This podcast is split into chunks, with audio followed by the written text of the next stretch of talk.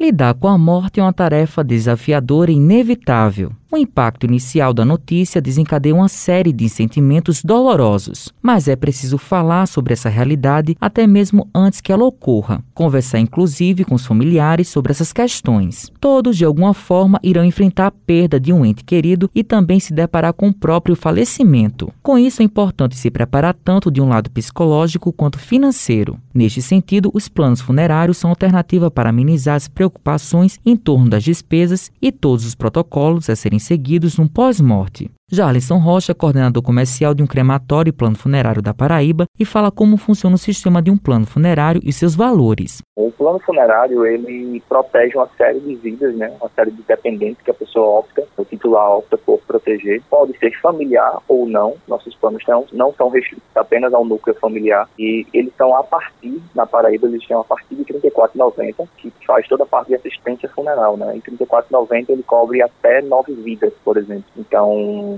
fazendo uma, uma conta por per capita, né, por pessoa, fica um valor bastante acessível. Mas a partir do momento que você faz a sua relação de dependente, você protege toda a sua família, toda a sua família, todos os seus amigos, toda a sua relação de dependente contra mortes acidentais a partir de 24 horas já. Cíntia Leal, gerente comercial de um crematório particular da Paraíba, pontua quais são os serviços oferecidos. Os nossos serviços oferecidos são todo o serviço funerário, que compreende a urna, que é o caixão, né, que popularmente é conhecido, coroa de flores, os tratamentos e ornamentações do corpo, sala de velórios, coffee break no velórios e toda a parte funerária, propriamente dita, né?